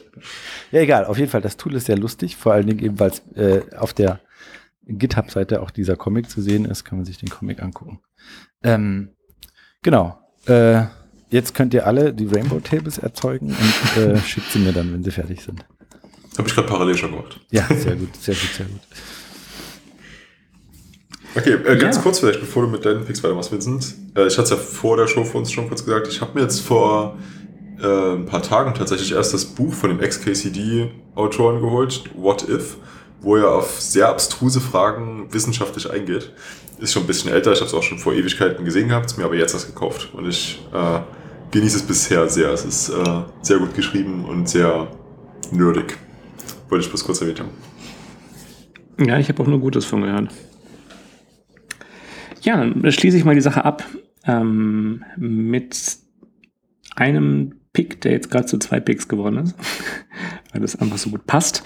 Ähm, mein Pick nennt sich Tokamak, ist so ein bisschen wie der Reaktor ähm, und ist ein ähm, Framework, was ähnliche Ambitionen, also äh, ähnliche Dinge lösen möchte wie React. Ähm, also quasi als Konkurrenz zu React Native, wenn du so willst, aber halt ähm, in Swift geschrieben ist und ähm, wirklich halt auch nativ alles macht. Ähm, Native React Native. Genau. Und ähm, es fühlt sich natürlich immer trotzdem noch in gewisser Art und Weise, ähm, bis zu einem gewissen Punkt fühlt es sich ein wenig fremd an, weil man halt ähm, diesen, diesen ähm, äh, ähm, Pseudo-Dom bauen muss. Hoho, noch ein Dom. Äh, und ähm, man sich damit halt seine, ähm, seine, seine äh, View-Hierarchien zusammenbaut. Ähm, aber zumindest bleibst du in Swift und das Ding ist äh, dementsprechend auch irgendwie schön schnell. Ähm, ich habe es jetzt selber für, noch nicht für etwas wirklich benutzt, solange ist es auch noch gar nicht ähm, public. Ähm, aber ich finde, es ist absolut, ähm, also bevor ich mir irgendwie was React Native oder sonst was mäßiges anschauen würde, würde ich mir das mal genau anschauen. Ähm, Und Ähm, dazu ja. gab es mal einen Talk, der sowas in der Richtung gemacht hat. Den packe ich dann mal mit unten rein. Ähm, auf der UICon 2015, also schon 30 Jahre her ungefähr, ähm, von Chris Eitoff, Functional Swift Controllers. Der hat sowas ähnliches dort äh, gebaut gehabt und gezeigt, dass auch mit diesem gleichen Gedanken, dass das eben, ich weiß nicht, ob das Reactive war. Der war, der war, der war gut, der Vortrag. Der war, der war gut, der Vortrag, stimmt. Ich bin mir aber gerade nicht sicher, ob das der Vortrag war oder ein anderer. Jetzt bin ich mir gerade. Nee, ich glaube, das war doch ein anderer. Wo er aber auch so ein Reactive-Ding gebaut hat. Und im Endeffekt, genau das, was du gerade meintest, wo man bei React Native ja immer in der Render-Methode eben so einen XML-DOM zurückgibt, ist es dort eben so, dass man da so einen I-Namen im Endeffekt zurückgibt. Wo aber auch verschachtelt eben Views beschrieben werden, aber halt nicht UI-Views, sondern eben .view als ein Enum-Case. Genau, also hier gibt's doch, hier hast du halt auch eine Render-Funktion, die dann einen, einen, einen Type-Erased Node, also eine Any-Node zurückgibt. Ähm, und dann gibt's für die, so die, die UI-Kit-Klassen gibt's dann jeweilige Nodes, die er schon äh, gebaut hat. Also er in dem Fall ist hier äh, Max Desiatov, ähm, der, der Autor von dem Framework. Und dann gibt's halt eine Stack-Node und eine ähm, ja, Stack-Node, View-Controller und, und was es sonst noch so gibt. Text Genau. alles. Genau, das Genau. Spannende ist ja, dass die da quasi auf einem State aufbauen und wenn der State sich verändert, dass automatisch ein Diff hergestellt wird und Genau. das nur ausgetauscht wird, was äh, sich geändert hat. Das ist das Genau. React Native Prinzip da wieder. Genau, Genau, sowas hatte der damals auch gemacht. Aber ich glaube, das war doch ein anderer Talk. Aber ich suche den dann mal raus und pack den mit in die Links unten rein. Ja, naja, und ähm, ich sagte gerade, es sind zwei Picks draus geworden, weil ich kenne Max ähm, über XML Coder, ähm, weil eben dieses dieser XML Coder Projekt, in dem ich äh, zeitlang rumgehackt habe und irgendwie eine, eine Handvoll Pull Requests gemacht habe. Ähm, ähm, Moment, gerade gucken. Genau, ich habe irgendwie 28 Pull Requests habe ich auf dem Ding äh, nach und nach wieder reingehauen, bis ich dann irgendwann gesagt habe, okay, ähm, das ist irgendwie, äh, das wird alles nicht, weil dieses XML-Coder ist äh, im Endeffekt ein Fork von äh, Swifts Codable, Swift-Coder, äh, JSON-Coder. Ähm, und äh, das ist ein bisschen, fühlt sich ein bisschen an wie eine Quadratur des Kreises. Ähm, ja, man kommt relativ weit, aber es macht halt keinen Spaß und es ist halt viel, viel Schlickschu äh, Flickschusterei. Und ähm, ich habe mittlerweile mein eigenes, ähm, das ist noch nicht auf GitHub, ähm, meinen eigenen grundauf neue Implementation. Das ist diese mit den 45 Dateien. Ähm, aber dieses XML-Coder ist mittlerweile, hat gute Fortschritte gemacht, auch seit ich da jetzt nicht mehr so aktiv bin. Ähm, und ist echt ein cooles, äh, coole Alternative. Ich weiß noch nicht genau, wie compliant, was die Features in XML sind, die es mittlerweile kann, aber ähm, ist auf einem guten Weg. Und auch sehr aktiv. Also letzte Commit acht Tage her. Wie würde man denn zum Beispiel sowas wie Attributes in den Tags unterstützen? Das würde das irgendwie dann so ein extra Typ sein, den das Field hat? Das, das ist, das ist ein Feature, was ich eingebaut habe. Ähm, du hast eine, ähm, eine Node Encoding Strategy, die du auf deinem Encoder angibst. Ähm, und da kannst du dann definieren, ob dein, dein Key als Attribute oder als Element codiert wird. Ah, okay, okay. Ja, das geht aber, also du kannst als Attribut logischerweise nur so primitive Typen, äh, also, ähm, äh, also Single-Value-Container quasi nur codieren. Ähm, kannst ja keine ja, Hierarchien in ein Attribute reinbauen. So genau. Ja. Ah, okay, spannend. Ja. Aber ich sehe gerade, dass das äh, von dem Max ja auch ein Fork ist von Sean Moore. Ja, ja, genau. Das war ursprünglich XML, XML, genau, XML-Parsing hieß das ursprünglich. Ähm, und ich hatte auch einige PRs auf diesem Projekt gemacht und das war aber so stale und der hat einfach auf nichts reagiert, der Typ. Ähm, ja. Und es haben sich die PRs angehäuft und angehäuft und irgendwann haben wir gesagt, so, okay, reicht uns jetzt. Ähm, wir machen Hardfork. Ähm, also das sind aktuell 16 PRs, ähm, auch noch die ganzen von mir. Hat sich nichts getan und es gibt auch keine Reaktion von ihm, von wegen, ja, macht, eure, macht einen Fork gerne oder so. Ähm, und jetzt, da tut ja, sich nichts. Das, das Ding ist tot, ist schade. Ähm, letzte Reaktion vor fünf Monaten. Ähm, also XML Coda ist das Go-To-Framework und wenn ich meins dann mal fertig habe, hoffentlich auch meins. Ähm, meins ist halt vollkommen durchgetestet. Also ich habe aktuell wirklich 100% Test, Test Coverage. Ich, ich ziele da jetzt nicht so drauf aus, aber ähm, weil es eine Bullshit-Metrik ist in vielen Punkten, aber ähm, ist, also mir geht es darum, das voll auszutesten, nicht eben die Code-Coverage-Zahl auf 100 zu kriegen. Ähm, das ist eher quasi andersrum ein Resultat. Ähm, aber ich habe halt ein komplett durchgetestetes Parsing, komplett durchgetestetes Generator. Ähm, das halt komplett aufgeteilt in, es gibt einen, einen, einen Reader, einen Writer-Teil, dann habe ich äh, Formatter für die ganzen Werte, dann habe ich den eigenen, eigenen typensicheren DOM. Ähm, hi DOM. Ähm. Das dritte Mal dieser Witz in dieser Folge. Das ist langsam hier so ein Sparschwein einführen. Das wird einfach nicht alt. Und ähm, ja, und dann gibt es den eigentlichen Coding-Teil. Mit dem eigentlichen Coding-Teil habe ich gerade erst angefangen. Ähm. Aber ich habe eine Menge, Menge gelernt, was Codable angeht. Also das ist ein spannendes Frame, äh, spannendes Protokoll und die Implementation ist echt so dermaßen komplex. Dafür, dass sie so extrem ineffizient ist, das ist schon beachtlich. Naja, so ist das. Ja, spannendes Projekt. Also sowohl ein verlinktes als auch der angekündigt ist. jetzt bin ich im Zugzwang, jetzt muss ich auch was machen. Ähm, ja. ja, schön. gut. Ich denke, sind wir durch, soweit. Ja. Ja, war schön mit dir, schön Ben. Was. Ja. genau. Ja, kann ich schon zurückgeben. War eine tolle Zeit. Ich denke, wir haben viele coole Folgen aufgenommen gehabt.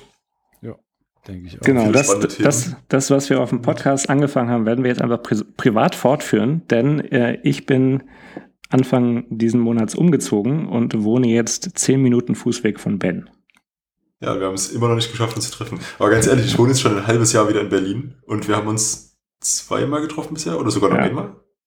Ja, allerdings war ich dazwischen auch irgendwie zwei Wochen nicht da und irgendwie dann jetzt hier groß Umzug und so weiter. Also ja, aber jetzt haben wir, jetzt, jetzt gibt es keine Ausreden mehr.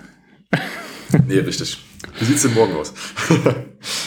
ja. äh, nee, morgen ist bei mir tatsächlich gar nicht so gut. Aber lass äh, trotzdem mal schreiben, dass wir uns irgendwie nächste Woche oder sogar mal treffen. Genau. Wunderbar. Uns, ja, uns genau, hört ihr, hört ihr auch noch weiterhin? Gesagt, ich bin äh, ja weiterhin überall erreichbar. Keine Ahnung, folgt mir auf Twitter, folgt mir auf Instagram. Das sind, glaube ich, so die aktivsten tatsächlich. Genau, du reagierst halt nur nicht. Genau, ich reagiere nicht. Nein. Äh, ja, keine Ahnung. Schreibt einfach. Wenn's, ich kann natürlich nicht auf, keine Ahnung, so Fragen wie, ja, was wird zu WWC eigentlich? Kann ich natürlich nicht. Also, da reagiere ich auch nicht. Ist klar, nee, aber ich, das, das fragt ja auch keiner. Also, ich meine, genau. ist ja logisch. Bug Reports von nun dann bitte alle am, am Ben. Ja. Und Genau, mit Raider-Nummer. genau. Nein, da feilt Raiders, das ist wichtig. Raiders-Fan ist wirklich ganz wichtig, weil ich weiß nicht, ob ich das schon mal gesagt hatte. Aber das ist wirklich eine gute Sache. Da ging ja auch letztens irgendwie durch Twitter so ein, so ein Hate gegen Raider.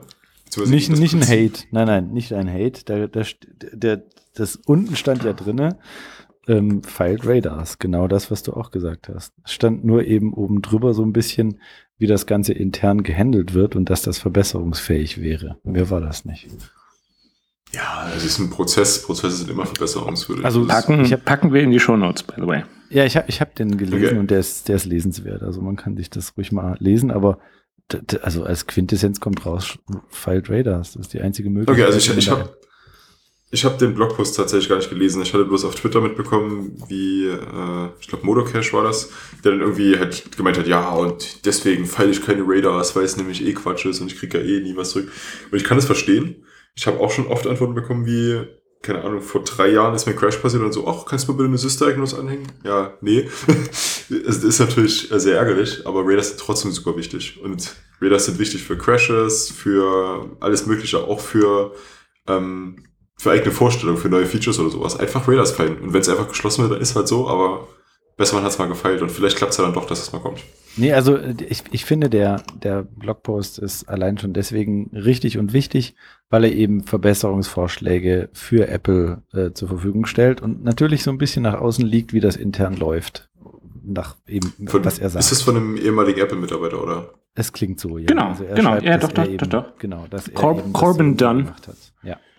Ähm, und, und ich finde halt es deswegen gut, weil er erstmal zeigt er eben auf, was die Probleme sind. Und er zeigt eben auch auf, was besser gemacht werden könnte. Und er schreibt selber, gut, kann man jetzt von halten, was man will, dass er es eben so gemacht hat, als er da war. Und das alleine wäre halt schon eine Verbesserung. Und das finde ich gut, weil dann kann Apple sich halt überlegen, ob sie es machen wollen oder nicht. Ähm, und unten eben als Quintessenz schreibt Radar. Es ist die einzige Möglichkeit, wie ihr Apple mitteilen könnt, wie ihr mit den Leuten kommunizieren könnt, die direkt an diesem Code arbeiten. Und deswegen ist es Ja. durchaus wichtig. Und das, das stimmt ja auch. Ähm, es Ja, könnte besser laufen, aber es ist halt so, wie es ist. Und das ist eine gute Möglichkeit, da Einfluss zu nehmen. Ja, der Vollständigkeit halber, das und WWDC. Da hat man nämlich auch genau die gleiche Möglichkeit. Und es ist aber auch bei der WWDC so, dass man oft zusammen ähm, Raiders feilt. Also ich hatte das auch, als ich letztes Jahr da war und dort im Lab gearbeitet habe. Und da, da kommen halt einfach im Gespräch dann auch Bugs raus, wo man sagt, okay, das soll auf keinen Fall so laufen, wie du es mir gerade zeigst. Gerade jetzt äh, erinnere mich da, dass ich da im Xcode Lab war und dass da eben so Dinge kamen, die sich halt gerade die neue Xcode Beta geladen haben und dann so, ja, was ist das denn hier? Ich so, ja, das ist eindeutig ein Bug. Lass mal zusammen Bug Report feilen. Und das ist nämlich auch ganz wichtig, dass man eben zeigt, wie ein Bug Report richtig gefeilt wird, dass die richtigen Informationen drin sind, dass man eben wirklich was damit anfangen kann. Weil ich glaube, dass diese Antwort, was ich von uns meine mit dem, ja, schick mal eine Sys-Diagnose, ist halt so, wenn einfach Informationen fehlen. Dann ist so, ja gut, wenn du mir nicht gibst, dann generier die mal bitte über das System. Aber am besten ist natürlich schon, wenn man möglichst die Informationen dazu gibt. Also sie, Alle sie, Informationen, die du hast, am besten reinschmeißen. Genau, wie kann man es reproduzieren? Im besten Fall auch ein Beispielprojekt. Ja. Und äh, genau, eine möglichst genaue Beschreibung, genau sagen, mit welcher Konfiguration, welches OS, welches Xcode, wenn es um Xcode geht und welcher Computer am besten auch noch. Weil da, da kann so viel reinspielen. Und das Gute bei Apple ist ja, dass der ganze Quatsch kommt alles aus einer Hand. Also das ist halt, es ist nicht so, ja, ich nutze hier das Windows von dem und dann nutze ich die Samsung-Software von dem. Und so, Ja. sondern es ist halt ja, alles von Apple und es ist schon wichtig, dann die Konfiguration zu wissen. Weil Ja. man es dann theoretisch auch nachstellen kann. Ja. Gut, ich glaube, wir sind ein bisschen overtime, ähm, aber das musste sein. Äh, Ja. Machet gut und äh, wir hören. genau. Ja, wir bleiben natürlich in Kontakt. Und ich hoffe, wie gesagt, dass ihr weitermacht. Und gerne mit Gästen und zu zweit. Und ich, ich habe auch die Folgen sehr genossen, als ich äh, jetzt sie pausiert hatte. Mhm. Und kann mir sehr gut vorstellen, dass ihr das sehr gut weiterführt. Ja, cool, danke. Vielen Dank für die letzten 39 Folgen. und auf die nächsten 180.000. Das Danke gebe ich gerne zurück. Ja, auch ganz meinerseits. Ja. Dann äh, bis zum nächsten Mal. Ach so, Wenn das sein ja, wird. dann aber auch noch, auch noch danke fürs Zuhören Ja. an die, die jetzt noch mit dabei sind. Und auch an alle, die es bis jetzt nicht geschafft haben, die hören es auch leider nicht mehr. Ähm, vielen Dank, dass ihr 39 Folgen oder wie viele auch immer ihr mitgehört habt, mitgehört habt. Mindestens eine, sonst wärt ihr jetzt nicht an dieser Stelle bei der 39. Folge. Und ich hoffe natürlich auch, dass ihr dran bleibt. Äh, ich, ja, keine Ahnung, ist ja klar, dass, dass der Podcast nicht mit mir steht und fällt. Der ist ohne mich mindestens genauso gut, wenn nicht sogar besser. Und äh, ihr könnt da sicher einiges noch erwarten. Ja. Und ich freue mich aber, euch auch alle irgendwann wiederzusehen, zu hören. Ja. Schreibt mir, sprecht mich an, wenn ihr mich seht. Keine Ahnung. Schreibt mir in die Kommentare. Genau. Ja. In den Bug Report. ja. Gut. Okay. Dann In diesem Sinne, bis dann. ciao. Ciao.